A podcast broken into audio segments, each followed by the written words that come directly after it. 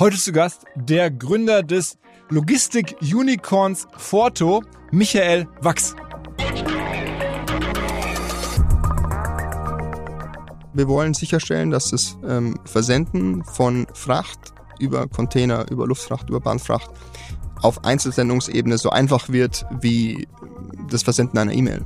Erste Container kamen in Bremen an 1966. Noch nicht so lange her, ne? Also 1966 wurde, wurden 70, 80.000 Container ungefähr bewegt. Die Einführung ähm, von ähm, Standardcontainer hat dann dazu geführt, dass ein globaler Standard weltweit eingeführt wurde, der jetzt mehr als 220 Millionen Container bewegt. In den 80ern war äh, Handel, globaler Handel noch etwa 30 Prozent vom globalen Bruttosozialprodukt. Heute sind es ungefähr 56 Prozent. Also zwei Drittel weltweiter Wertschöpfung wird irgendwie auch durch Handel generiert und deshalb meines Erachtens zum extrem krassen Wohlstand geführt.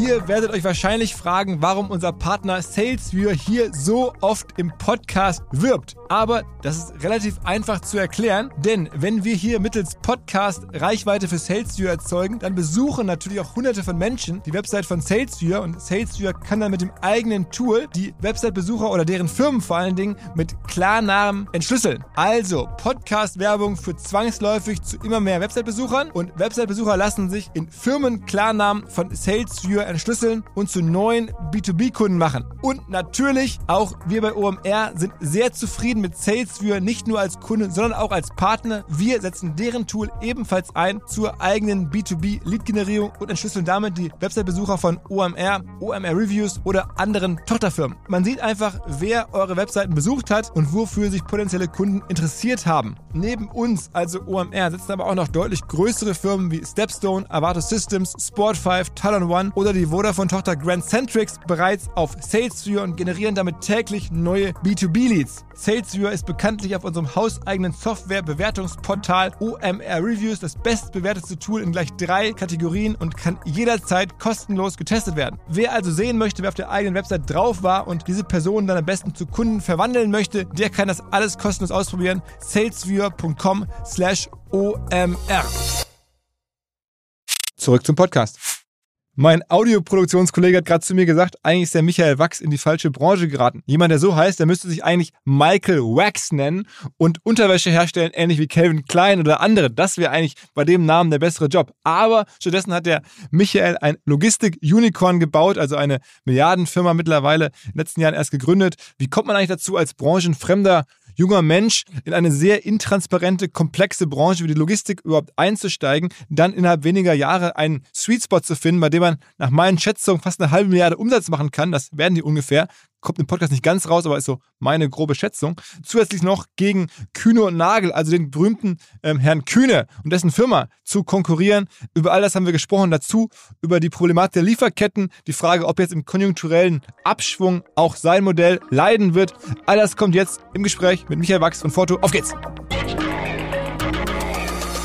Hi Michael. Hi Philipp, freue mich sehr hier zu sein. Bevor wir über Forto sprechen, also oder früher Fright Hub, so hieß es ja, ähm, du warst noch vor sieben Ganz Jahren. Ganz wichtig, äh, Freight Hub. Nichts mit Pommesbude, Freight Hub. Fra oh, ja, sorry, ja, ja. Freight, okay, okay. Ähm, aber bevor wir äh, da einsteigen, du warst noch vor sieben Jahren Trainee bei BMW.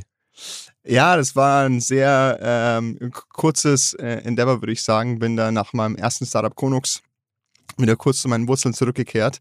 Ich meine, wenn man in München Maschinenbau studiert hat, ist das eine sehr sag mal, logische Konsequenz, ähm, da auch mal kurz beim Automobilbau vorbeizuschauen war auf jeden Fall eine sehr coole Zeit, habe da sehr coole Freunde, äh, die ich auch ähm, heute noch sehr schätze, kennengelernt, aber beruflich äh, für mich nicht die richtige Zukunft. Warum nicht?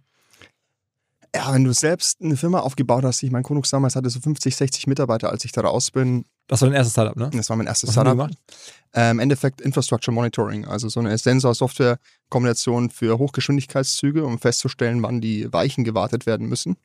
Also erster Berührungspunkt mit der Logistik für mich ähm, dann ist äh, so eine Konzernwelt und auch so eine Konzernkarriere wirklich so mit 200 gegen eine Wand zu fahren. okay, aber dein erstes Startup hat noch nicht funktioniert am Ende, oder? Ähm, Konux gibt es nach wie vor. Ah, ja? ähm, ähm, hat äh, insgesamt jetzt, glaube ich, so 130, 140 Millionen Dollar geraced. Äh, unter anderem von Andy Bechtolzheim, dem Gründer von Sun Microsystems, Und auch Investor, Ähm, früher Investor von Google und so, ne? äh, früher Investor von Google, ja. Ähm, äh, NEA, Alibaba, die Stringmann-Brüder, also äh, gibt es nach wie vor. Und ähm, ja, ich habe das damals die ersten zwei Jahre mit aufgezogen und bin dann aber, ja, ich sag mal so, auf Basis von Co-Founder-Streitigkeiten äh, ausgestiegen und Ah. habe mich dann neu orientiert. Und was war das, was ist das Geschäftsmodell? Ähm, das Geschäftsmodell damals war noch nicht ganz klar. Also ursprünglich haben wir versucht, auf Basis von optoelektronischen Messprinzip Sensoren zu verkaufen. Drehmomentsensoren, Winkelmesssensoren. Also wie gesagt, ich habe als Hintergrund Maschinenbau studiert und ähm, fand es damals sehr spannend, irgendwie physisches Produkt äh, ähm, zu vertreiben. Aber da konkurrierst du natürlich irgendwie mit Endreshauser, Vika, also wirklich so extrem etablierten deutschen Mittelstand, äh, die äh, ISO-zertifizierte Produktionsstätten gebaut haben. Und äh, wir haben uns dann aber aus, ja, eigentlich einer, einer relativ spontanen Idee beim DB Accelerator beworben. Und die Deutsche Bahn hat uns dann eben diesen Use Case mit den Weichen gepitcht. Und so gab es dann eben, kam das eine zum anderen und äh, gab es dann eben auch ein Product Pivot hin zu Infrastructure Monitoring von Industriesensoren, die damals noch nicht ganz so geklappt haben. Aha, okay. Also deine erste Firma, dann, dann bist du da aber raus und dann bist du zur BMW und Genau. dann, ähm, Und habe die Zeit genutzt, vor allem zu reflektieren, also was ging vielleicht beim ersten Mal falsch, was hat da vielleicht auch von der Teamdynamik her nicht funktioniert. Ähm, habe damals auch mit dem ehemaligen Kommilitonen vom CETM in München äh, gegründet, Flat Lata. Und ähm, ähm, einer meiner engsten Freunde, äh, Erik Muttersbach, äh, den ich auch über das CETM damals in München kennengelernt habe, kam dann auf mich zu und meinte so, boah Michi, du kannst jetzt eigentlich nicht bei BMW bleiben, du musst da raus, lass uns wieder was gemeinsam machen. Und so haben wir in der Zeit dann auch schon erste Ideen äh, miteinander evaluiert. übrigens dieses CDTM, Mhm. was du da gerade ansprichst, das ist ja ein Teil der Technischen Uni München Mhm.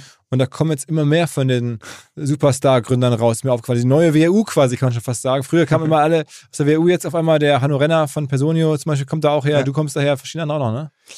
Ja, ich glaube, ähm, äh, denen ist da wirklich was Einzigartiges gelungen. Also es ist ein Zusammenschluss von LMU und TU, also Technische Universität und ähm, der quasi Social Science University der Ludwig-Maximilians-Universität in München.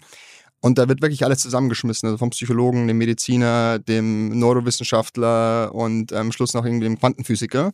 Ähm, also sehr, sehr, sehr divers, was Hintergründe angeht. Ähm, lediglich 20, 25 Studierende pro Semester mit einem sehr starken Fokus auf Unternehmertum und ähm, das war für mich damals schon auch äh, extrem life-changing. Ja. Also nicht nur, dass ich viele meiner engsten Freunde dort kennengelernt habe, sondern auch meine ja, mittlerweile Verlobte und äh, die erste Firma aus dem Kontext heraus gegründet habe und dann eben auch mit Erik jetzt äh, Foto damals gestartet habe. Krass, also es ist schon irgendwie so ein neuer Ort in Deutschland, wo auf einmal große Gründung herkommt. Danach suchen ja immer alle. Also wie schafft man es, irgendwie einen Nährboden zu bereiten, wo so Firmen aufwachsen können? Und ist ja nicht so einfach. Der WU ist es auf eine Art gelungen, Mhm. so auch im Zuge natürlich von Rocket und den ganzen frühen Samba-Geschichten.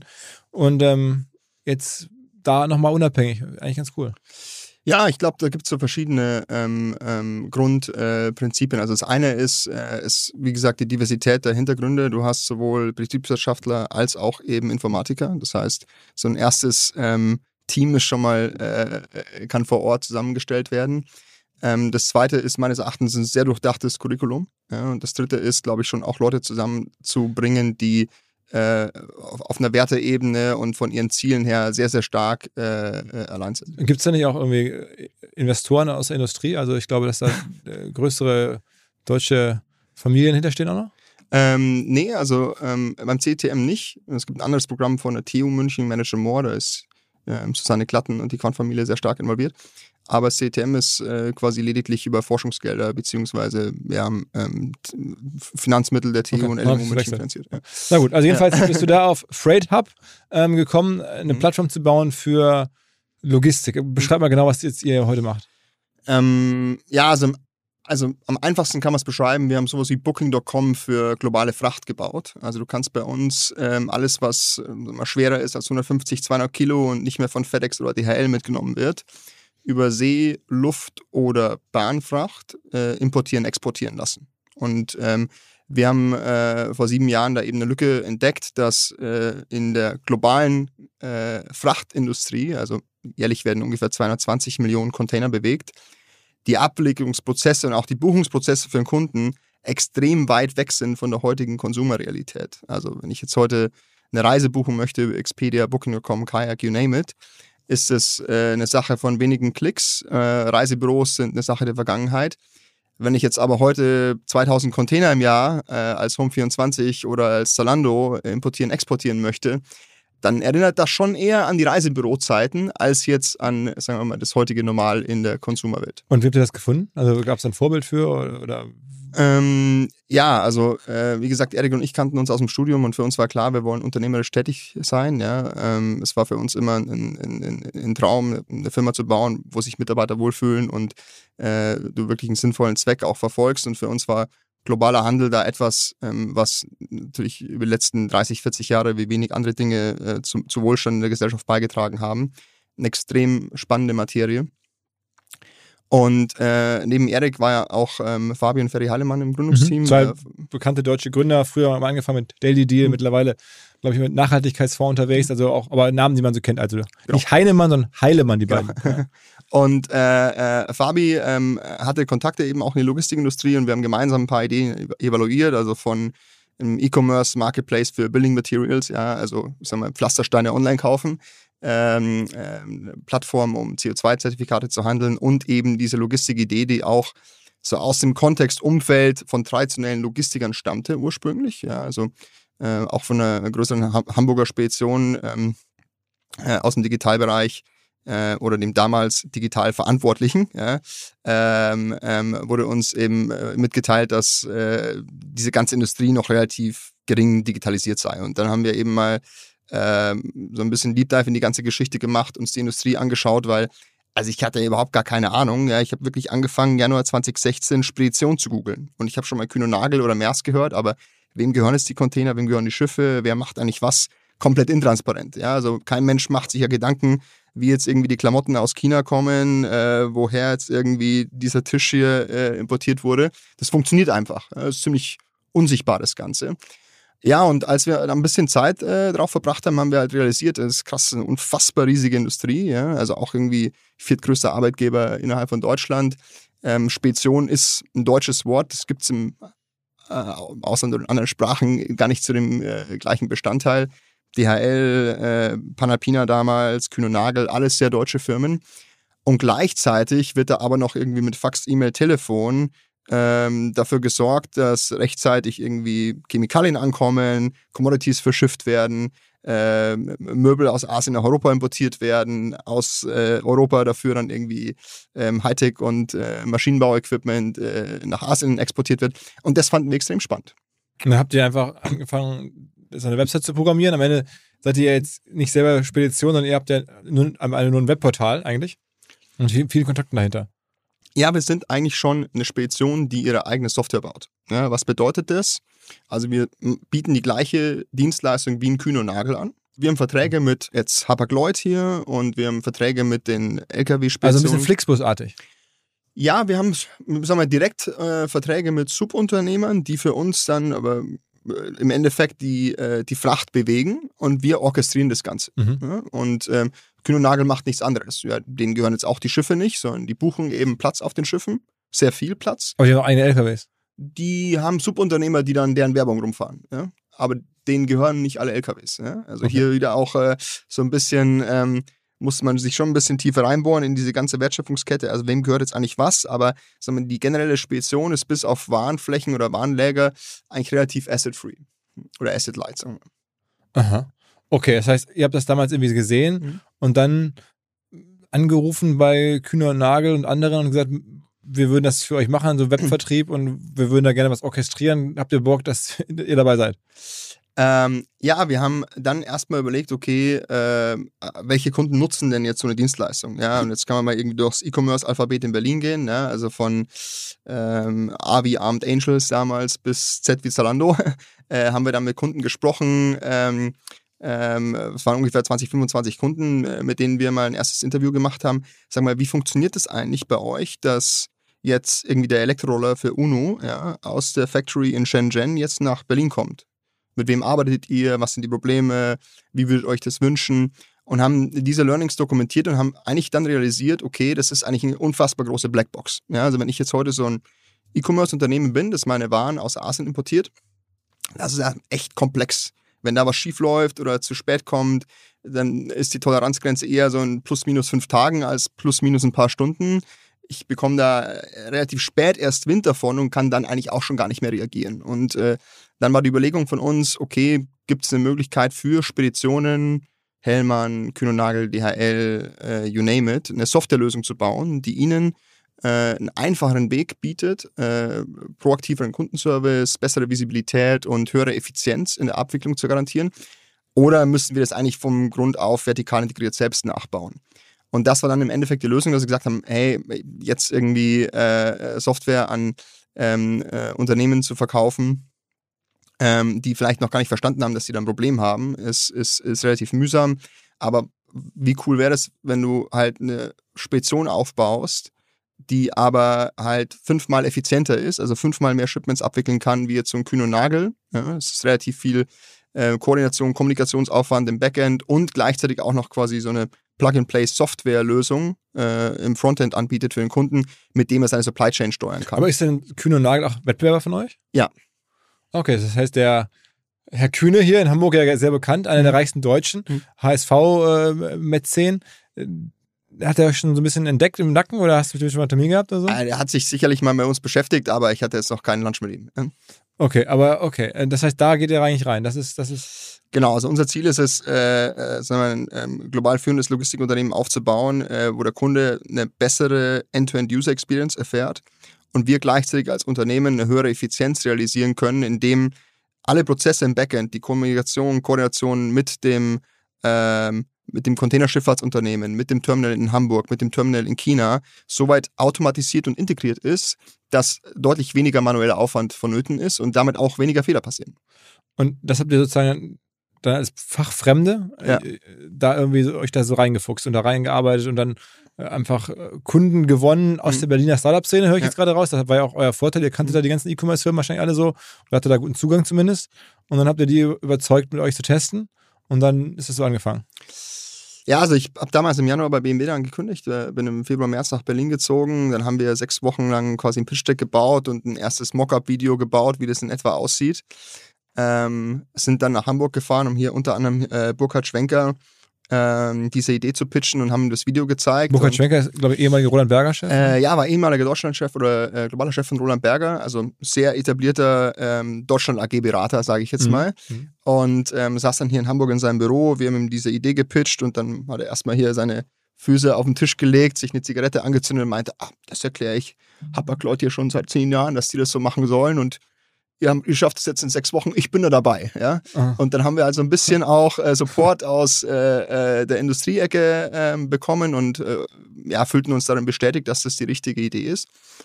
Und ich habe damals noch an dem Tag, als ich bei BMW gekündigt habe, äh, mich mit meinem ehemaligen Chef zum Lunch getroffen in der Kantine und habe so ein bisschen erzählt, hey, wir wollen jetzt hier Booking.com für Container machen und das ist jetzt wird die große Idee. Und er hat es damals so ein bisschen belächelt, aber meinte, ja, er hat gerade äh, äh, von so einer Hamburger Firma für seinen Sohn ein neues Fixie-Fahrrad bestellt. Bovelo, Hamburger Firma. Mhm. Die bräuchten sowas bestimmt. Also bin ich aus der Kantine rausgelaufen, habe dem äh, Sven Hoffmann, Gründer von Bovelo, über LinkedIn geschrieben, heißt Sven, wir müssen mal sprechen, habe eine super Lösung für dich. Der hat mir ein paar Stunden später seine äh, Telefonnummer geschickt und dann habe ich den halt drei Monate beackert und der hat dann ja, ein, zwei Wochen nach diesem Gespräch mit Burkhard Schenker den ersten Container bei uns gebucht. Mhm. Okay, was kostet ein Container aus China bei euch? Ja, äh, das hat sich äh, in den letzten Jahren immer wieder stark geändert. Damals waren es ungefähr 1200 Euro. Äh, wovon wir, sagen wir mal, 10% äh, Take Rate äh, nehmen für mhm. die Orchestration und, und, und, und das Handling. Ja, und dann ging das aber das. Geschäftsmodell. Also ihr, ihr, lebt am Ende von der Take Rate, also von der Kommission oder Provision, wie man auf, auf den Containerpreis. Mhm. Und immer 10%. Ungefähr, also so zwischen 10 und 20 Prozent äh, kommt darauf an, ähm, ob jetzt irgendwie See, Luft oder Bahnfracht und ähm, auch welche Volumina. Okay, und das ist aber bei eine kühne Nagel macht das genauso. Kühne Nagel macht das genauso. Aha. Aber die nehmen mehr. Ähm, ja, im Endeffekt ist die Frage halt, äh, welche Einkaufskonditionen bekommst du? Also Volumen und Scale macht auf jeden Fall einen sehr großen Unterschied. Und ähm, äh, gleichzeitig, wie stark kannst du den Kunden überzeugen, bei dir zu bleiben, auch wenn du einen leicht höheren Preis hast, dann auch, dass die ganze End-to-End-User-Experience mit dir deutlich einfacher und fehlerfreier läuft. Und wer macht dann am Ende den Transport selber? Also wer ist dann, wer, wer fährt dann das Zeug wirklich rüber? Also äh, wir haben dann in, mittlerweile in China ein Büro mit ungefähr 140 Leuten, die korrespondieren mit der Produktionsfirma von jetzt zum Beispiel Sven Hoffmann von Borvelo und sagen, okay, ähm, äh, wann sind denn die Fahrräder jetzt fertig? Und dann wird äh, von unseren äh, Kollegen in Shenzhen ein LKW-Unternehmen beauftragt, um den Container abzuholen. Es wird zum Hafen gebracht. Dann haben wir quasi ein Kontingent mit Hapag-Lloyd. Äh, dann wird es auf dem Schiff von Hapag-Lloyd verschifft. Wir bekommen da automat automatisch Informationen ins System eingespielt, wann der Container auf dem Schiff verladen wurde, wann dann das Schiff den Hafen verlässt, tracken das dann quasi bis nach Hamburg, wissen, wann es Hamburg erreicht, wann es dann im Eurogate oder Hala Terminal entladen wird und dann wird es quasi auf dem LKW umgeladen. Und das sind unterschiedliche Unternehmen, mit denen wir dann quasi korrespondieren, um mhm. sicherzustellen, dass diese Übergänge nahtlos verlaufen, die Dokumentation richtig, vollständig, rechtzeitig vorhanden ist. Und das Ganze wird dann dem Kunden auch noch so dargestellt, dass es nachvollziehbar ist und er proaktiv auch ins Geschehen eingreifen kann. Da müssen ja die letzten Jahre für euch auch gigantisch gewesen sein. Ich meine, ihr seid ja offensichtlich sehr stark gewachsen, aber ich, mir fällt jetzt zum Beispiel Hapag Lloyd ein. Ja ich glaube, da ist es auch gerade in Hamburg interessant, die mussten ja vor ein paar Jahren noch gerettet werden. Da hat mhm. sich die Stadt Hamburg eingekauft. Herr Kühne ja, glaube ich, auch. Mhm. Ähm, und jetzt haben die, glaube ich, im letzten Jahr ein Ergebnis erzielt, so Größenordnung 20 Milliarden. Also wir reden Ergebnis. Ne? Also das ist einfach übrig geblieben. 20 Milliarden. Ähm, und ich glaube, die Stadt Hamburg freut sich, weil alleine 5 oder 6 Milliarden Sonder ähm, Dividende oder Dividende hier, also sozusagen Sondererlöse in die Stadt reinfließen, statt mhm. Steuergeldern. Ähm, so, also das heißt, da habt ihr dann auch gut verdient, weil wenn ihr da sozusagen prozentual dann immer mitgesurft seid, das war einfach eine Boomphase. Also ich sag mal, die ganze Fettvariante nicht bei uns. Ja. Und äh, äh, Hapag äh, beziehungsweise auch andere globale Containerreedereien äh, wie Maersk oder auch CMA, CGM saßen da natürlich irgendwie äh, am Hebel. Ne? Die hatten ja die Kapazität, die wurde immer teurer. Also nur mal so. Während Corona vor allen Dingen, weil so viel ja. gekauft wurde. Und so. Also als wir 2016 gestartet sind, gab es ja große Containerkrise. Ne? Ja. Ähm, ähm, den Boomjahren irgendwie in den 2000ern, China ist 8, 9 Prozent hier und hier gewachsen, die Schiffe waren voll. Und für so einen Räder ist ja ohne Schiffe das Leben auch nichts wert. Ne? Das heißt, es wurden mehr Schiffe bestellt. Und 2015, 2016 kamen da schlagartig auf einmal sehr viele Schiffe gleichzeitig in den Markt. Gab es Überkapazitäten. Die Preise sind gesunken auf einem ja, so ein großer äh, Hamburger Spediteur meinte damals, äh, musste er heute fast irgendwie 50 Dollar in so einen Container reinlegen, damit ihn jemand mitnimmt. Ja? Ja. Also, hat damals ein paar hundert Euro gekostet. Da war ja auch das, die Zeit dann, wo Hapag Lloyd auf einmal Probleme hatte und die genau. Hamburg reingegangen ist. Äh, 2020 äh, Covid und dann eben in dem ganzen Verlauf in Kombination mit Krisen wie, dem, wie der Suezkanalblockade, ja, wo der äh, gute Herr auf dieser Ever Given dann diesen, diesen Frachter da quer geparkt hat. Ja ähm, 10, 15 Prozent aller globalen Warenströme gehen durch dieses Nadelöhr und auf einmal ging gar nichts mehr für zwei Wochen. Äh, da waren wir auf einmal 20.000 Dollar, also 20-fachen Preis in dieser Zeit. Einfach nur um Waren drüber zu bekommen. Einfach nur um Waren drüber zu bekommen. Und ähm, das hat sicherlich auch zeitweise, war das ein Vorteil für uns, weil die äh, pro Unit äh, Ergebnisse besser waren. Aber es war auch extrem schwer, mit Kunden wachsen zu können. Die hatten alle eine extreme Nachfrage, aber ich meine, jeder hat es irgendwie ein bisschen gespürt. Die PlayStation 5 kam ein paar Wochen später oder gar nicht. Ja, das Sofa war ausverkauft. Ähm, die Leinenvorhänge bei Zara Home gab es gar nicht mehr. Ja? Also da gab es viele Beispiele zu der Zeit, wo Leute zu Hause saßen und Geld ausgegeben haben für alles, was jetzt irgendwie das Wohnzimmer ein bisschen angenehmer und draußen ein bisschen mehr Spaß äh, bereitet hat. Ähm, und äh, da war es schwer zu wachsen. Aber hat sich das dann mittlerweile einigermaßen entspannt?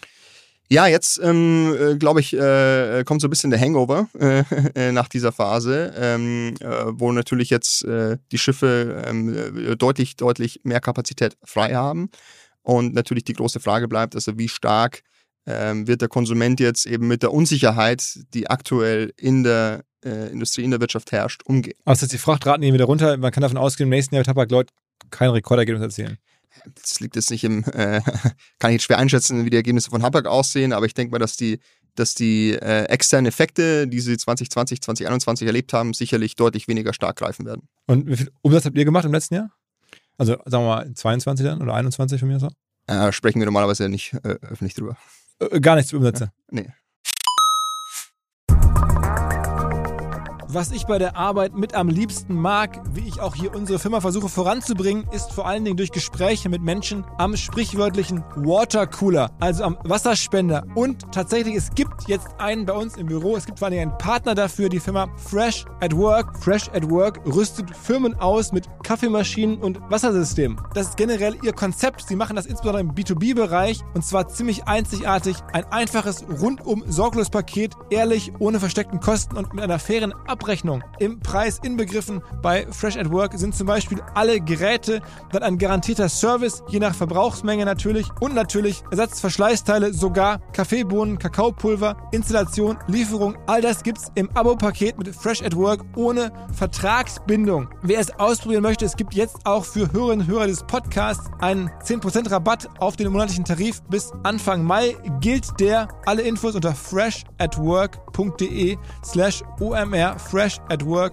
ein Wort und at, also die Buchstaben at fresh at work.de slash omr.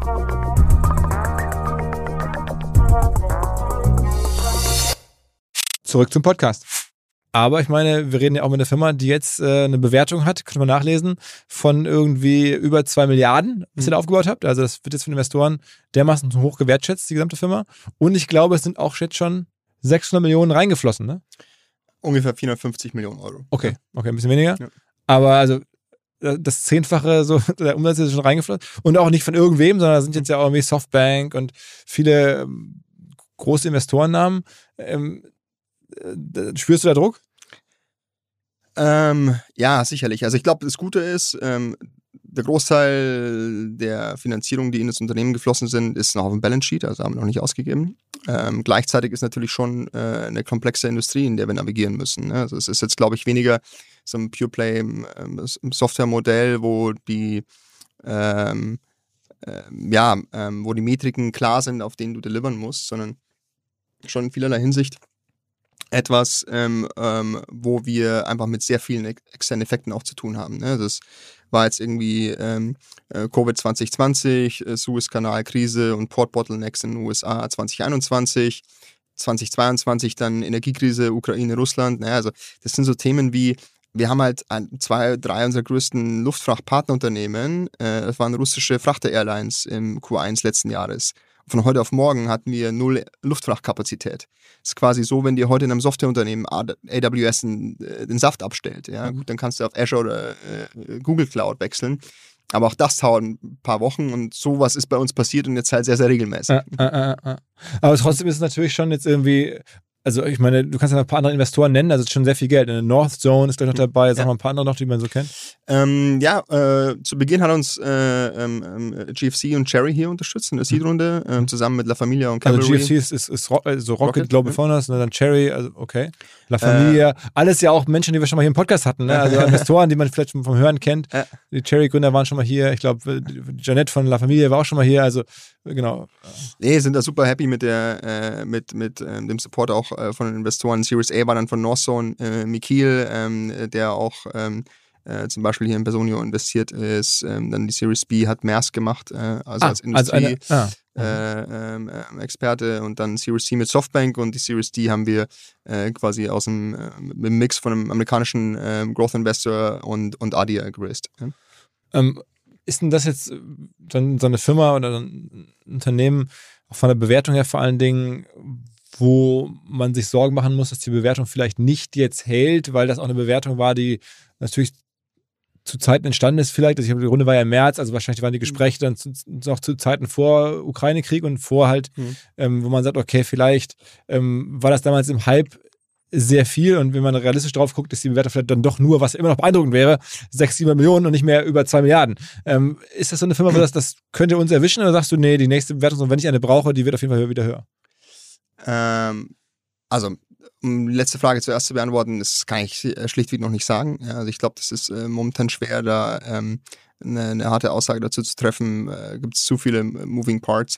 Wenn man sich jetzt allgemein mal die Industrie anschaut, ist äh, äh im Public-Bereich erstmal alles, was non-profitable Tech angeht, also nicht profitable Tech-Unternehmen, 80, 90 Prozent gefallen. Mhm. Also wir haben glaube ich, auch sehr ähm, prominente Beispiele hier in Deutschland, wenn man sich da äh, die Aktienkurse anschaut, sieht man einfach, dass sich da was geändert hat. Mhm. Ja? Ähm, und äh, jetzt ist der Vorteil von Private-Unternehmen, also Unternehmen, die jetzt nicht an der Börse notiert sind, erstmal, dass man unseren Kurs nicht täglich verfolgen kann.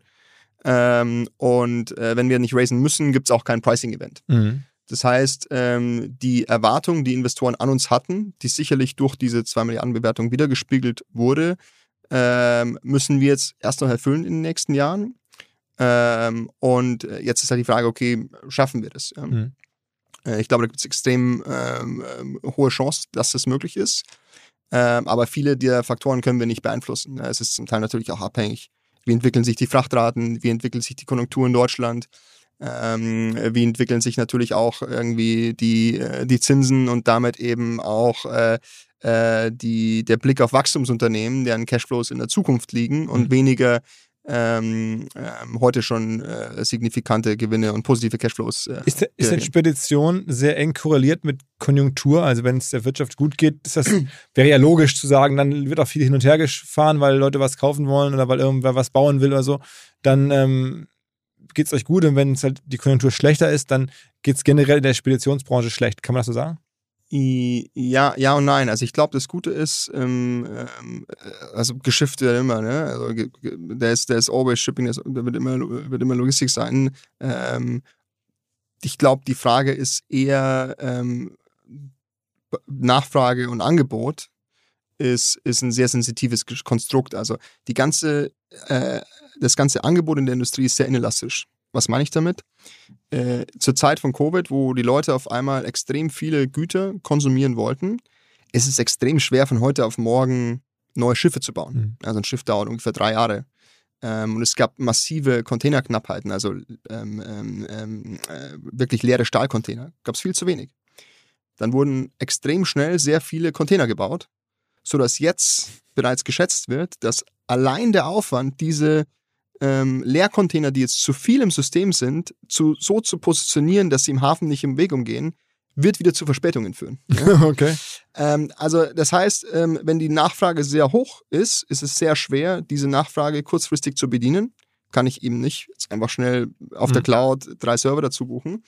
Gleichzeitig aber auch, wenn die Nachfrage sinkt, ist das Angebot halt erstmal stabil. Also Mhm. klar, kann man. Das Äh, heißt, eigentlich ist die Konjunktur schon relevant und vor allen Dingen sogar noch verstärkend relevant. Also, weil nicht nur geht dann der Preis ein bisschen mit hoch, sondern es ist eigentlich jeder konjunkturelle Effekt wird nochmal verstärkt durch diese Inelastizität. Kann man das so sagen? Genau, aber wird halt sehr stark von zehn Unternehmen weltweit äh, kontrolliert auf der Angebotsseite, Mhm. die im Endeffekt ähm, äh, es sind quasi zehn große Reedereien übrig, die für die Kapazität verantwortlich sind. Wer, ist dann Maersk und also größte ist heutzutage MSC, ja, also ursprünglich italienische Reederei, die jetzt den Sitz in der Schweiz hat. Der zweitgrößte Das ist übrigens auch einer der reichsten Menschen der Welt, dem dieses Ding gehört. Dieses MSC, glaube ich, gibt es eine geile Geschichte. Äh, das ist ein italienischer Typ, über den ist ziemlich wenig bekannt, aber dem gehört die Bootstrap, glaube ich, das Ding. Also äh, komplett Ja. privat. Ja. Und ähm, also ich habe den Namen gerade vergessen, habe ich mal gelesen.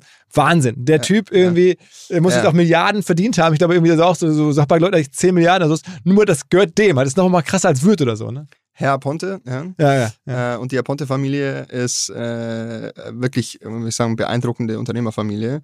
Ähm, das gehört zu 100% ihm. Ich glaube, es waren ein bisschen mehr als 10 Milliarden, aber genau weiß es keiner. Ja, Ge- genau. Es gibt auch keine Reportings dazu. Aber muss überlegen, das ist nicht irgendwie so eine Dividende, Börsen, das Ja. ist einfach so Ja. privat in dessen Portemonnaie rein. aber wenn du jetzt sagst, hey, hast du das gebootstrapped, würde der nicht wissen, was bootstrapped heißt.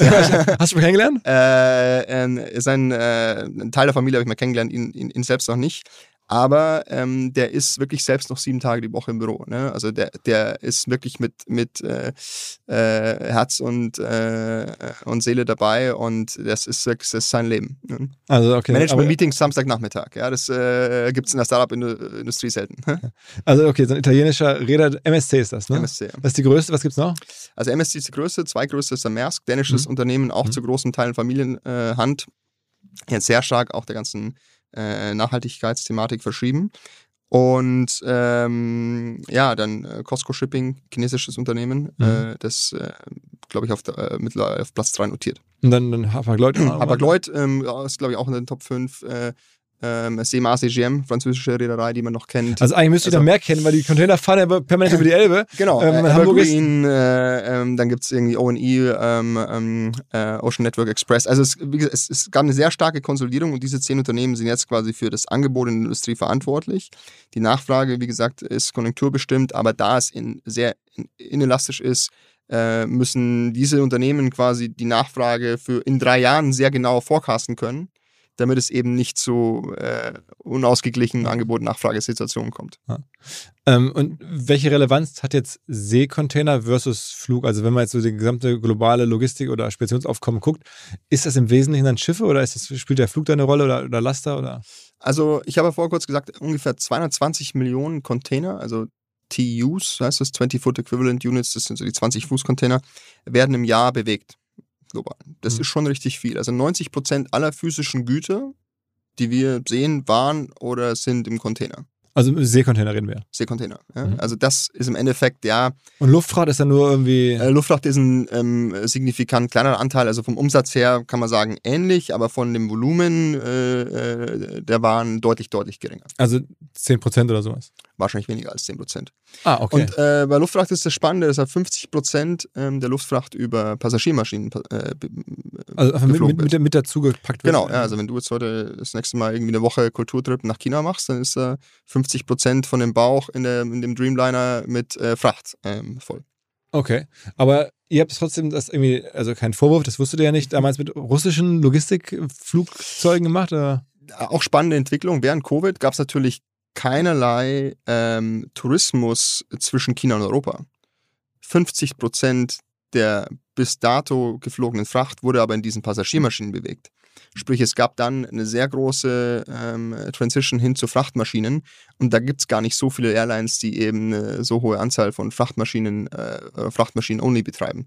Und wir wussten natürlich zu dem Zeitpunkt äh, irgendwie Ende 2021 nicht, äh, ähm, dass Putin jetzt vorhat, in die Ukraine einzumarschieren. Äh, und haben dann natürlich auch äh, sofort alle ähm, ähm, Kontakte und äh, ähm, Beziehungen abgebrochen. Aha. Aber okay, das heißt, da habt ihr dann, was es alles so gibt auf der Welt, ist, ist mir jetzt als Nicht-Branchenexperte nicht klar. Ne? Ja. Und sagen wir mit den LKWs, wen nutzt ihr da? Gibt- Da gibt es aber eine ganze Reihe wahrscheinlich von Kleinanbietern. Kleinanbietern. Ja, da gibt es auch viele spannende äh, ähm, Digitalunternehmen, Sender zum Beispiel hier aus Berlin. Ja, ich werde oft gefragt, ob wir da kompetitiv sind, aber im Endeffekt ist es sehr komplementär. Sender mit Doppel-N, muss man sagen. Eine Firma, glaube ich, irgendwie unter anderem Project A hat da, glaube ich, investiert. Auch, auch übrigens ein Unicorn.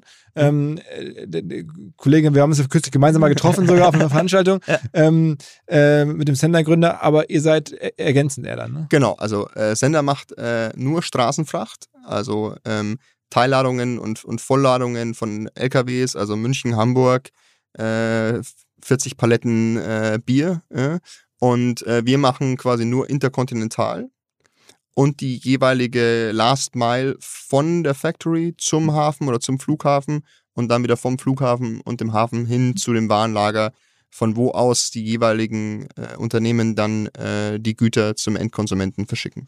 Warum sind eigentlich diese ganzen Logistik- und Speditionsfirmen dann in Deutschland so stark? Also, ähm, das ist ja gerade schon gesagt, bei, bei, bei, bei Reedereien gibt es auch irgendwie, zumindest Hapag noch als Beispiel, Hm. ähm, Spedition, Kühn und Nagel und so. Warum ist das, äh, ich meine, das ist ja schon ein globales Geschäft. Also, Hm. dein Business ist ja wahrscheinlich auch zum großen Teil global, oder?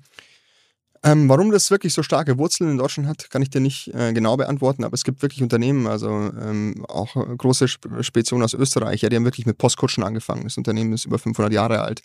Ähm, und äh, es kann vielleicht, äh, was ich, durch die geografische Gestaltung Europas äh, ähm, ähm, so gekommen sein. Es kann dadurch kommen, dass Deutschland halt als auch bisher immer starke Exportation äh, einen sehr hohen Logistikbedarf hatte, um Maschinen dann lange Zeit in die USA oder auch nach Asien zu exportieren.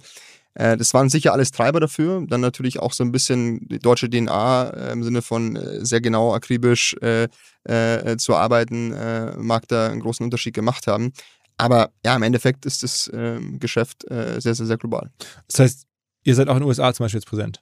Wir haben aktuell noch keine Niederlassung in den USA, aber wir haben weltweit 16 Büros ähm, ähm, in Asien und in Europa. In Asien sind wir vertreten, in Vietnam, Singapur, äh, Hongkong und China. Ähm, Und da ist dann so, macht ihr dann auch so von diesen Offices aus dann Kundenakquise, also von, von Aufträgen oder, oder ist das dann nur Koordination? Ähm, beides, also Koordination und Kundenakquise. Also ich war letzte Woche zum Beispiel in unserem Büro in Vietnam. Also Vietnam letztes Jahr 8,3 Prozent äh, GDP-Wachstum. Ähm, das ist echt beeindruckend, was da aktuell vor sich geht. Und da haben wir ein Team von 25 Leuten, die für ähm, unsere Kunden in Deutschland die Koordination zwischen den Factories und äh, dann eben den, den Häfen vornehmen. Äh, aber auch ein Sales-Team, was dann zum Beispiel an On-Running äh, Luftfracht verkauft, wenn der Container nicht mehr aufs Schiff gekommen ist. Mhm.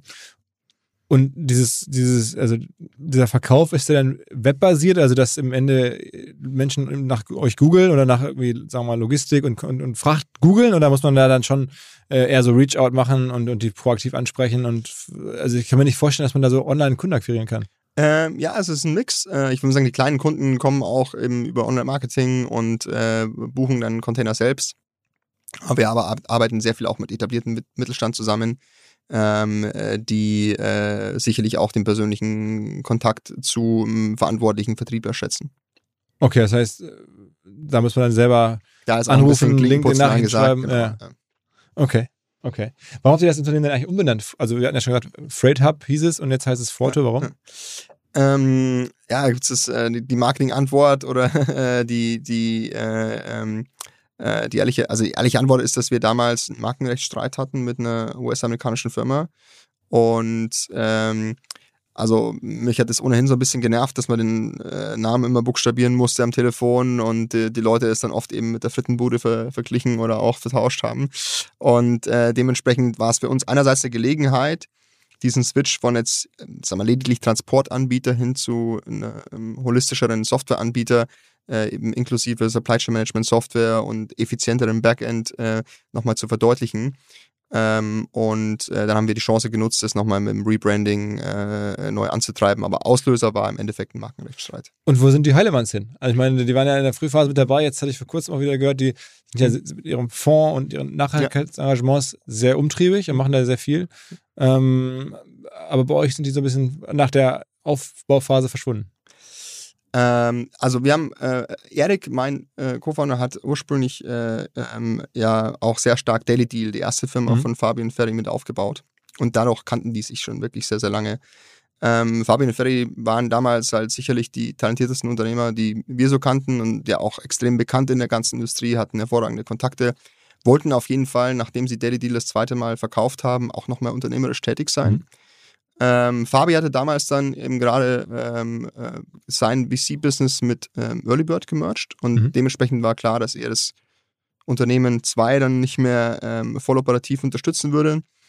Ähm, Ferry war damals noch im Sabbatical. Ich glaube, der brauchte auch mal eine Auszeit nach irgendwie direkt nach dem Studium. Vollgas, zwei Jahre Competition gegen Rocket, äh, äh, war sicherlich auch mehr als verdient.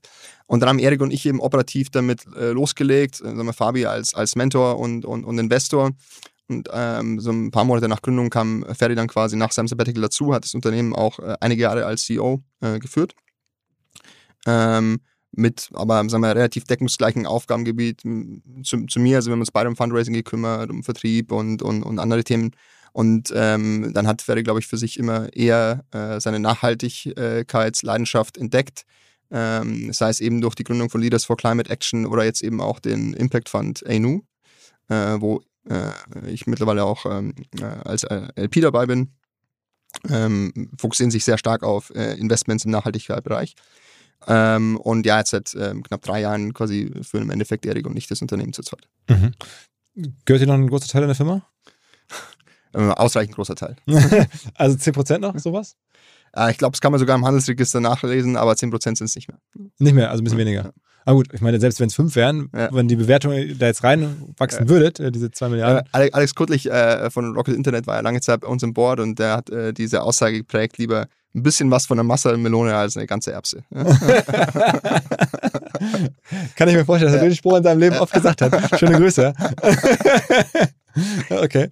Ähm, aber immerhin, immerhin, das ist ja, also, aber sagen wir nochmal, weil das natürlich jetzt auch so beeindruckend ist, äh, das ist schon jetzt von der Zukunft her total realistisch, dass ihr da irgendwie reinwachst und dass das irgendwie, ich meine, bei den Dimensionen ist ja dann auch ein IPO und so alles das, was man in den nächsten Jahren erwarten würde. Ähm, ich glaube, wir sind alle momentan so ein bisschen in der Phase einer ähm, ja, wie soll man sagen, Neufindung. Also was ist die Realität jetzt? Ne? Also wir haben sicherlich jetzt zwei Jahre eine außergewöhnliche Zeit miterleben können, ja, irgendwie zwölf Prozent, äh, zwölf Jahre lang äh, Low Interest Rates, ähm, dann unfassbarer Konsumfrenzy durch sehr viel Stimuluspakete, 17 Trillionen Dollar, die insgesamt in die Wirtschaft gekippt wurden in 2020, 2021.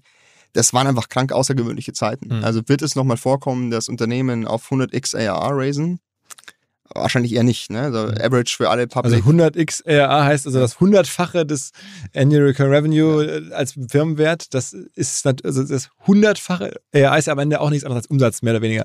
Äh, also das ist schon ein Wort, ne? Ja, aktuell ist der Umsatz, ist, ist, ist, ist der, der Durchschnitt aller Softwareunternehmen, die im, äh, Aktienmarkt notiert sind, eher so bei 6,5x. Ne? So, die Frage ist, worauf wird sich das jetzt stabilisieren? Wie lange bleiben die Zinsen äh, äh, jetzt auf, äh, also ich, äh, vier und ein Viertel Prozent aktuell in den USA oder vier, vier und drei Viertel Prozent in den USA aktuell. Wie lange bleibt die Inflation jetzt auf, wie lange wird sich das, äh, äh, wie lange wird es dauern, bis sich das wieder normalisiert? Warum ist das entscheidend? Ähm, Cashflows einer Firma werden abdiskontiert ähm, auf dem Zinssatz mhm. und je höher der Zinssatz ist, desto ähm, weniger wert sind äh, sagen wir Cash, die, das die Firma in der Zukunft generiert. Am heutigen Tag, ja. Gegenüber Firmen, die heute schon sehr genau, gesunde Cashflows haben. Einfach mit hohem Zins nach unten Zinsen sozusagen, genau. dann, dann wird es halt weniger ne? und dann ist es halt heute weniger. Früher war das anders, da war halt kaum Zinsen, da war ja. das Geld in der Zukunft fast das gleiche Wert wie heute. Ja. Und äh, von dem her sieht man heute schon, äh, dass äh, ähm, ähm, ja, viele Unternehmen, die aktuell jetzt äh, fundraisen müssen, ähm, versuchen dann äh, einen Preis oder eine Bewertung der Runde zu vermeiden, indem sie nur ein Wandeldarlehen aufnehmen ähm, oder eben auch leider Mitarbeiter entlassen müssen, um Kosten zu reduzieren und dann die verbleibende, äh, das verbleibende Kapital ähm, etwas äh, stretchen zu können. Und ich glaube, aktuell gibt es da noch keine klare Aussage, wie die nächsten zwei Jahre aussehen werden. Mhm. Ja, ich glaube, das ist momentan äh, auf jeden Fall eine Phase, wo sich jede Firma äh, erstmal äh, versucht, robuster aufzustellen, wo auf jeden Fall ähm, die, wir, die Begriffe Profitabilität und äh, ähm, äh, Cashflows wieder Einzug in auch das Vokabular gefunden haben.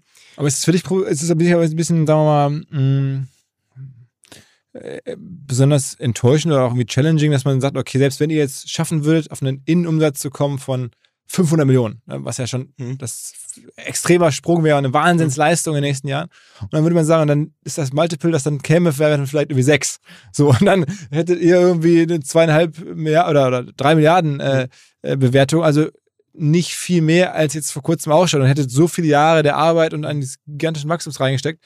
Ist das dann so, was, warum mache ich das eigentlich noch? Also, dass man da, da komme ich doch eh nie wieder hin? Nee, das denke ich mir eigentlich weniger. Also ich glaube, ähm, äh, wenn man wirklich schafft, da solide in die Bewertung reinzuwachsen, die man auch irgendwie in den letzten zwei Jahren bekommen hat, ist das schon echt eine, eine extrem bemerkenswerte Leistung. Mhm. Ich glaube, da wird es viele Firmen geben, denen das nicht gelingt. Und also worum, worum geht es am Ende? Ne? Also wir wollen ein nachhaltiges Unternehmen aufbauen, das es auch in 10, 20, 30 Jahren noch gibt, äh, das auf jeden Fall ähm, ein extrem solides und auch sicheres Zuhause für, für, für Mitarbeiter äh, bietet und äh, halt auch einen sinnvollen Zweck nachgeht. Ihr habt jetzt auch 700, glaube ich, Mitarbeiter? Äh, wir haben aktuell ungefähr 900 Mitarbeiter. Okay. Mhm.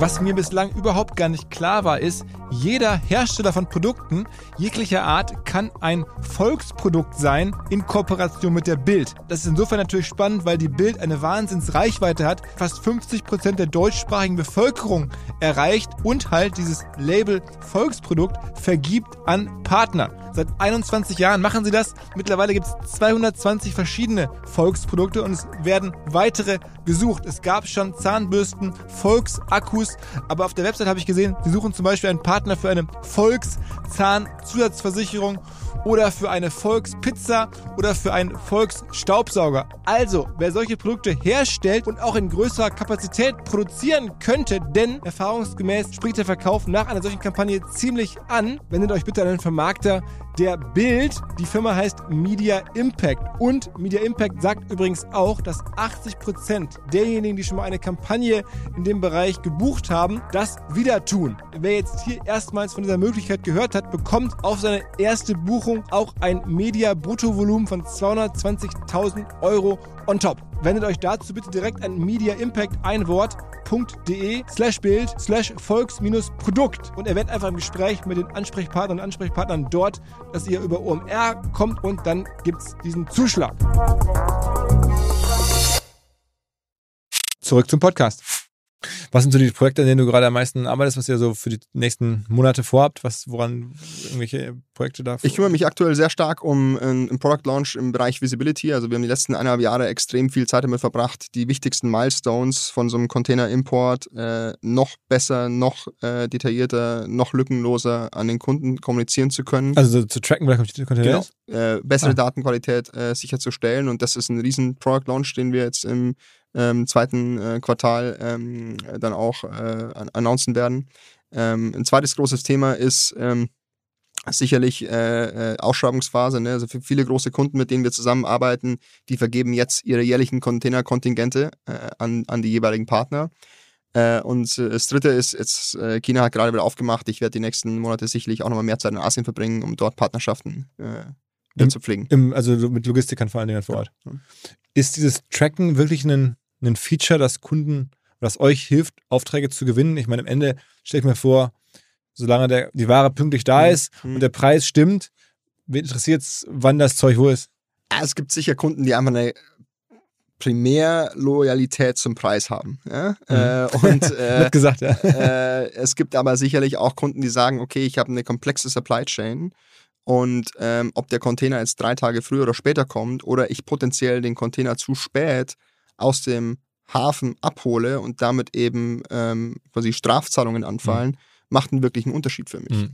Und ich glaube, nach den letzten zwei Jahren haben sehr viele Kunden in diesem Bereich erkannt, dass Out of Storage, Out of Business äh, bedeutet und äh, stellen sich somit auch nochmal deutlich ja, robuster und resilienter auf äh, hinsichtlich ihrer Supply Chain Planung. Das heißt, dann ist das für dich schon ein Argument und deine Arbeit da rein macht Sinn, weil das dann am Ende hilft, ja. Kunden zu gewinnen, weil ihr da besser seid als andere. Also was ist die äh, Endvision von, von Foto? Ja, wir wollen sicherstellen, dass das ähm, Versenden von Fracht über Container, über Luftfracht, über Bahnfracht auf Einzelsendungsebene so einfach wird wie das Versenden einer E-Mail. Also man muss sich vorstellen, das ist so eine etablierte Industrie. Ne? Also erste Container kamen in Bremen an 1966. Ähm, noch nicht so lange her, ne? Also 1966 wurde, wurden 70, 80.000 Container ungefähr bewegt, heute sind es 220 Millionen. Und wie war das vorher? Also in den 50er, 60er wurde auch schon was. Äh, wurde oft einfach ähm, quasi mit, mit, mit, mit Netzen lose Fracht auf äh, Schiffen transportiert. Mhm. Äh, beziehungsweise halt gab es noch keinen Standard für einen Container. Mhm. Ne? Und mhm. die äh, Einführung ähm, von ähm, Standardcontainer ähm, witzigerweise extrem stark äh, dadurch getrieben, dass nur Schiffe, die Standardcontainer bewegt haben, gefördert wurden, subventioniert wurden, hat dann dazu geführt, dass ein globaler Standard weltweit eingeführt wurde, der jetzt mehr als 220 Millionen Container bewegt. In den 80ern war äh, Handel, globaler Handel noch etwa 30 Prozent vom, vom GDP, also vom globalen Bruttosozialprodukt. Heute sind es ungefähr 56 Prozent. Also zwei Drittel oder mehr als die Hälfte ähm, ähm, von äh, weltweiter Wertschöpfung wird irgendwie auch durch Handel generiert. Und deshalb meines Erachtens zum extrem krassen Wohlstand geführt. Ne? Also vor 25 Jahren, wer da mal in Shenzhen, China äh, zu Besuch war, hat er noch gesehen, wie Leute dort Schafe gehirtet haben. Und heute ist es eine globale Metropole mit über 25 Millionen Einwohnern. Mhm. Ja.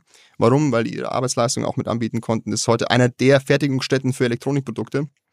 Und das finde ich schon wahnsinnig beeindruckend. Ist das denn eigentlich generell die Haupthandelsroute überhaupt? Also aus China nach Europa und nach USA oder gibt es mittlerweile auch andere Routen, die für euch eine Rolle spielen? Äh, die größte Tradeline weltweit ist innerhalb von Asien. Also mehr als 30 Millionen Container werden innerhalb von Asien bewegt. Also von China dann nach Vietnam oder sowas? Von Indien nach Vietnam, von Vietnam nach China, von China nach äh, Australien. Okay, und da seid ihr aber dann auch demnächst dann mit dabei? Äh, wir machen schon einiges am Business von Vietnam nach China, von Indien nach China. Also wir sind auch äh, auf den Inter-Asia Trade Lanes äh, durchaus vertreten. Mhm, mh. Und dann kommt als nächstes dann die äh, von China nach USA wahrscheinlich, ne? Genau, also ich glaube, als äh, äh, ähm, ich vergleiche das immer, ähm, so, wenn du wirklich eine gute Bäckerei werden möchtest, reicht es oft nicht, nur extrem gute Croissants zu verkaufen, ja, weil der Kunde hat vielleicht unterschiedliche Geschmäcker, also als Spedition kannst du es dir nicht leisten, jetzt quasi nur die besten Croissants zu verkaufen, sondern brauchst im Endeffekt ein Produktportfolio, das sämtliche Bedürfnisse abdeckt. Äh, das kann sein, ein Lufttransport von der Factory in Japan äh, nach, äh, nach, nach Indien oder dann eben auch ein Expert äh, äh von Europa in die USA. Und da ist auf jeden Fall das Ziel, äh, mittel- bis langfristig global vertreten zu sein. Allerdings ist es natürlich auch eine Industrie, in der man sich sehr leicht verzetteln kann und seinen Fokus verliert. Und äh, für uns war zu Beginn jetzt erstmal wichtig, auf dieser Trade Lane Asien-Europa, Europa-Asien signifikantes Volumen aufzubauen. Ich meine, Deutschland ist ja exportstark. Äh, das heißt, es wird auch sehr viel aus Deutschland heraus wohin verkauft. Das macht ihr dann entsprechend auch. Genau. Also, wohin verkaufen wir am meisten? Nach USA. Ähm, puh, das sollte ich eigentlich wissen. Äh, das ist ja also Exportnation ja eher auf Basis von Warenwert äh, ja, ja. Ähm, als jetzt Volumen. Ja. Also im Sinne von Volumen hat uns China schon lange überholt. Mhm. Ähm, also die größte Reederei der Welt, Maersk, nimmt für jeden Container, den sie nach China bringen, vier wieder mit. Okay was so etwa äh, mal irgendwie dir ein Gespür dafür gibt, ähm, wie viel wirklich auch weltweit aus, sagen wir so, sagen wir, The World's Factory China bezogen wird. Aha. Und äh, wenn jetzt diese ganzen Spannungen, die es rund um China ja so gibt, also kann man zumindest viel drüber lesen, zwischen China und den USA, jetzt gibt es irgendwelche Spionageballons oder immer wieder gibt es irgendwas. Ähm, Taiwan und so, machst du dir Sorgen, weil ich meine, das ist ja noch schon ein großes Risiko, was eh über uns allen schwebt, aber über euch nochmal besonders. Ja, das ist sicherlich, äh, würde man sagen, ähm, vor allem in den letzten eineinhalb, zwei Jahren ein Thema gewesen, äh, über das ich sehr viel nachgedacht habe. Ähm, und ich glaube auch, ähm, gerade vor ein, zwei Wochen im Economist konnte man wieder lesen, hier Zero Sum ist das Ende der Globalitä äh, Globalisierung jetzt äh, nahe. Ähm, ich glaube, dass wir aktuell in einem Zeitalter leben, äh, in dem äh, jeder schon auch wieder deutlich stärker auf sich schaut. Also ich meine, in den letzten äh, zwölf Monaten ähm, hat man leider immer wieder mehr von äh, geopolitischen Spannungen lesen müssen, äh, Rüstungsaufbau, ähm, äh, zuletzt sicherlich ähm, Russlands Invasion in die Ukraine, die gezeigt hat, dass sagen wir, die Vorstellung von jetzt irgendwie ähm, friedlichen Zusammenleben und vor allem auch friedlichen Europa äh, vielleicht auch eine Zeit lang naiv war. Und das hat schon auch extremen Einfluss auf äh, globalen Handel. Und ähm, in einem Zeitalter, wo viele der großen Nationen, und dabei meine ich jetzt vor allem die USA oder auch China, wieder sehr viel stärker auf sich selbst schauen, die Frage ist, wo bleibt Europa? Mhm. Und ich glaube, das ist durchaus eine Frage, die ich mir sehr häufig stelle. Gleichzeitig, glaube ich, gibt es so viele Abhängigkeiten im globalen Handel. Also ich glaube, wenn wir heute keinen Handel mehr mit China hätten, ähm, das Erste, was passieren würde, es gibt keine Medikamente mehr, es gibt keine Antibiotika mehr, es gibt keine Krebsmedikamente mehr. Also das wäre eine unfassbare Tragödie. Wir haben es ja ein Stück weit mitverfolgen können, wie das zu Beginn von Covid war. Da ging es nur, sagen wir, nur um Masken und jetzt irgendwie Schutzequipment. Aber wir haben das damals sehr eng mitverfolgen können und haben irgendwie Sonderflieger einfliegen lassen mit Polizeieskorte dann vom Frankfurter Flughafen zum Warnlager, wo dann die Masken verteilt wurden. Wirklich? Ja. Waren auch einige von diesen Maskenbetrügern bei euch irgendwie, haben bei euch Raten gebucht? Witzigerweise echt einige, äh, der auch äh, dann ähm, äh, später in den Medien äh, äh, publik gewordenen Politiker äh, gehabt, die angefragt haben. Wir haben äh, mit, mit, denen damals nicht zusammengearbeitet, aber das war auf jeden Fall eine extrem spannende Phase. Ja. Da gibt es ja diese, diese Emix. Kollegen aus der Schweiz, glaube ich, die da irgendwie für hunderte von Millionen nachher Masken verkauft haben ans Gesundheitsministerium. Äh, das war dann auch im Zweifel bei irgendeinem Logistiker von euch. Weiß, muss, muss ja wahrscheinlich. Das war auf jeden Fall ähm, äh, extrem wilde Zeit. Ja. Aber du hast es ja sozusagen passiv erlebt. Also ich meine, du hast jetzt selber nichts dort eingekauft und gehandelt. Ähm, wir haben damals äh, sicherlich über 40 Millionen Masken nach Deutschland importiert. Äh, über mehrere Unternehmen, die das bei uns angefragt haben. Aber genau, ihr wart, der, ihr wart der Dienstleister. Der, der Dienstleister, nicht selber jetzt da irgendwie ja. da in den, in den ganzen Machenschaften ja, da drin gewesen. Es war so ein bisschen wie, äh, ich weiß nicht, ob ihr den Film Warlords kennt. Ähm, ähm, äh, US-amerikanische Komödie, wo das Verteidigungsministerium das erste Mal öffentlich äh, Militäraufträge ausschreibt. So muss man sich das vorstellen. Und es war, waren wirklich, wirklich wilde Zeiten. Erzähl mal, das heißt, dann melden sich hunderte von Leuten am, am Tag. Leute, die halt gestern noch irgendwie ähm, Katzenkratzbäume aus Thailand importiert haben und davon irgendwie vier Paletten im Monat haben auf einmal irgendwie eine Antonov gechartet. um halt dann äh, fünf Millionen Masken an äh, die Polizei in Nordrhein-Westfalen zu verkaufen, ja. Und dementsprechend wurde dann natürlich auch dann. und du schaust daneben, hast, hast du es wahrgenommen und dachtest ja auch, was ist hier los? Ja, ich dachte ja, Alter, ihr wollt mich doch alle mal. Äh, äh, es war auf jeden Fall, äh, war auf jeden Fall wild. Na, aber es, äh, jetzt mal ähm, äh, äh, kurz nüchtern betrachtet, das hat ja schon extrem stark auch die Abhängigkeit von China jetzt gezeigt, im, ja. im kleinen Bereich Ja. im Gesundheitswesen gezeigt. Ähm, ich meine, warum gibt es diese Spannungen zwischen China und Taiwan? Warum gibt es diese Spannungen auch zwischen China und den USA?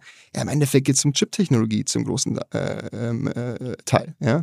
Wenn äh, heute gibt es äh, halt einfach nur eine Firma weltweit, die 5 Nanometer äh, Chips produzieren kann. Das ist Teams, TSMC in, in, in Taiwan. Ähm, mit Hilfe von ähm, ASML in, in, in den Niederlanden, Tokyo Electro in Japan und zwei weiteren amerikanischen Zulieferern. Und jeder kämpft jetzt irgendwie um Zugang zu dieser Technologie. Und ähm, das war vor 200 Jahren ging es vielleicht, um- oder vor 100 Jahren ging es um Öl, ja, äh, letztes Jahr ging es um Gas, in 10 Jahren geht es, äh, oder in den nächsten 10 Jahren geht es vielleicht primär dann um Chip-Technologie. Und ich glaube, das ist, Bei der ähm, Ukraine weiß man nicht so genau, um was es da eigentlich wirklich geht. Ne? Das ist ja so ein bisschen. geht es um seltene Erden, geht es um Idealismus, äh, Ja, ich glaub, wollte gerade sagen, da geht es tatsächlich wahrscheinlich eher um Ideologie oder, oder ein bisschen so. äh, Ja, also aber nicht, nicht so konkret Ja. bei, bei, bei den anderen Sachen. Ja. Okay, verstanden. Ähm, sag mal, ähm, was ich auch noch interessant fand, du hast dieses Founders Pledge-Ding, Mhm. also kann man zum Beispiel bei LinkedIn sehen, ich habe mal so das Profil durchgeguckt, da stand das drauf, das ist das, das auch Warren Buffett und, und irgendwie ähm, Bill Gates und so gemacht haben. Das heißt, wenn man dann ähm, eines Tages verstirbt, dass man dann einen Großteil seines Vermögens weggibt, ist das? Ähm, also, äh, ich glaube, es gibt mehrere so Pledge-Organisationen. Ähm, ich glaube, das ist weniger mit, mit Buffett und, und, und, und Gates affiliiert. Das ist eine Organisation, die ähm, erstaunlicher und auch beeindruckenderweise sehr viele ähm, deutsche Gründer mittlerweile ähm, ähm, äh, äh, ja, äh, zugehören, die dir dabei hilft, einen, Teil deiner potenziellen Exit-Proceeds zu spenden. Und ähm, ich glaube, äh, ja, als Gründer von einem Unternehmen, äh, äh, das jetzt die letzten Jahre sich auch gut entwickelt hat, ist man sicherlich auch zum äh, sehr, sehr, ähm, ähm, ähm, sehr starken Teil privilegiert. Und ich habe mir da schon auch Gedanken gemacht, wie man da gesellschaftlich auch was äh, zurückgeben kann. Und Founders Pledge ist eine Organisation, die dabei hilft, quasi die richtigen Organisationen rauszusuchen, ähm, um dann eben auch einen signifikanten Teil seines Vermögens später spenden zu können. Mhm. Mhm. Und das ist auch dein Plan dann? Das ist auf jeden Fall mein Plan. Okay, weil du auch sagst, das ist einfach gesellschaftlich besser, als das zu vererben. Also. Ja, ich glaube, dass ähm, ähm, sicherlich äh, äh, jeder äh, den Wunsch hat, dass es seinen Kindern später mal gut geht, aber ich glaube, dass, ähm, ja, Also- dass es auch ein Burden sein kann, äh, wenn man äh, so viel erbt, dass man selber nicht mehr arbeiten muss. Ja. Mhm. Okay, ja, also gibt es ja durchaus auch andere Sichtweisen drauf. Also es Mhm. gibt hier auch Gäste, die das vielleicht ein bisschen in dieselbe Richtung sehen. Es gibt aber auch Gäste, die, wo man das Gefühl hat, man weiß ich, so genau sagt es mir jetzt ja auch keiner, aber ein paar Mhm. Leute, wo ich denke, das ist einfach schon wahnsinnig viel da und es muss irgendwie noch wahnsinnig mehr her. Also, Ja, ich glaube, dass äh, ähm, äh, ich bin ein großer Fan von, von, von, von äh, Realität und äh, ähm, Ehrlichkeit. Äh, ich glaube, ich bin so ehrlich mir selbst gegenüber, ähm, dass ich sicherlich äh, auch bis zum gewissen Grad finanziell mo- motiviert bin, aber deutlich stärker noch dadurch, dass ich sicher bin, dass es gesellschaftlich sinnvolle Unternehmung ist, ähm, dass man was aufbaut, auf das man irgendwie stolz sein kann, ähm, auf das man ähm, ja auch äh, irgendwie das Potenzial von so einer Unternehmung ausschöpft. Ähm, weil ich glaube, im Endeffekt braucht man dann deutlich weniger, um glücklich zu leben, als man vielleicht ursprünglich mal denkt. Krass, krass. Gibt es da andere große Wettbewerber außer Hapag Lloyd, die man so kennen muss bei euch? Wenn man sagt, die ihr zugehört hat, sagt, Mensch, jetzt gehen wir von Hapag Lloyd dann doch vielleicht rüber zu euch oder was gibt's noch so? ja, also wie gesagt, wir stehen äh, primär in, in, äh, im Wettbewerb zu sagen wir, etablierten Speditionen, die ähm, auch äh, Frachttransporte. Ach, stimmt, Hapag Lloyd ist es dann, das ist ja, dann ist ja eher Kühne Nagel, ne? Also, Genau, das also- verwechselt, weil Hapag Lloyd ist ja auch Kühne, aber nein, nein, also Kühne Nagel ist ja, eigentlich der Wettbewerb, ja, Ja. genau. Ja, und ähm, ähm, DHL, ähm, ähm, DSV hier aus, aus, aus Dänemark ist wirklich etablierte äh, Unternehmen, ähm, äh, die auch durchaus ihre Daseinsberechtigung haben. Äh, ich glaube, dass äh, am Ende wir mit einem extrem jungen, motivierten äh, Team sehr guten Kundenservice anbieten, mit einer hohen Visibilität end-to-end und einer geringen Fehlerwahrscheinlichkeit auf Basis der Integration und Automatisierung in unserem System. Was ist Kühne Nagel aktuell ähm, an der Börse wert? Weißt du das auswendig? Boah, die sollten so um die 20, ja, also 15, 16 Milliarden ungefähr wert sein. Okay, also dann, also it can be done. Ähm, Ja, äh, also insgesamt äh, gibt es über 25 Unternehmen in der Logistik, die mit über einer Milliarde bewertet sind. Also Weltweit. Weltweit. Und äh, dementsprechend, glaube ich, ist der Kuchen sehr, sehr, sehr groß. gibt's auf jeden Fall zu holen. Und mein selbst Kühn und Nagel hat jetzt äh, hier im Containertransport nur ein bisschen mehr als 3% Marktanteil weltweit. Oh, dann weiß man, was noch zu tun hat. Ja. Um da, da hinzukommen. Liegt noch viel vor uns, ja. Ja. Alles klar, vielen Dank. Danke dir, Philipp. Äh, hat sehr viel Spaß gemacht. Tipptopp. Ciao, ciao. Zur Abwechslung jetzt mal vollkommen schamlos und offene Selbstvermarktung und Werbung für unser OMR-Festival am 7. und 8. Mai. Dort sind wir gerade in der absoluten Planungshochphase. Das heißt, wir verkaufen jetzt letzte Standflächen, wir planen, wie halt dort alles laufen wird Anfang Mai. Und weil das so ist und weil wir noch einige Flächen und Möglichkeiten, Masterclasses, Präsenzen frei haben, wollte ich nochmal dazu aufrufen, sich da bitte zu melden, wer noch nach neuen Kunden nach neuen Leads sucht, wer eine Plattform sucht, um seine Brand transparenter und sichtbarer zu machen, wer in irgendeiner Form nach Nachwuchs, nach Talenten sucht. All das können wir ermöglichen. Ihr könnt bei uns gesehen werden, ihr könnt bei uns wirklich wachsen, aber halt nur jetzt in diesen Tagen, denn irgendwann müssen wir dort die Bücher schließen, weil die Planungszyklen Richtung Mai dann zu kurz werden und vielleicht auch, weil einfach alles verkauft ist. Deswegen jetzt nochmal der Hinweis, denkt an unser Festival jetzt, wer dabei sein möchte mit Masterclass, mit Speaking, mit vor allen Dingen aber Präsenzen auf der Fläche, mit Ständen. Einfach ganz kurze Mail an inbound.omr.com. Innerhalb eines Tages melden sich da eine Kollegin, ein Kollege und dann startet die Zusammenarbeit.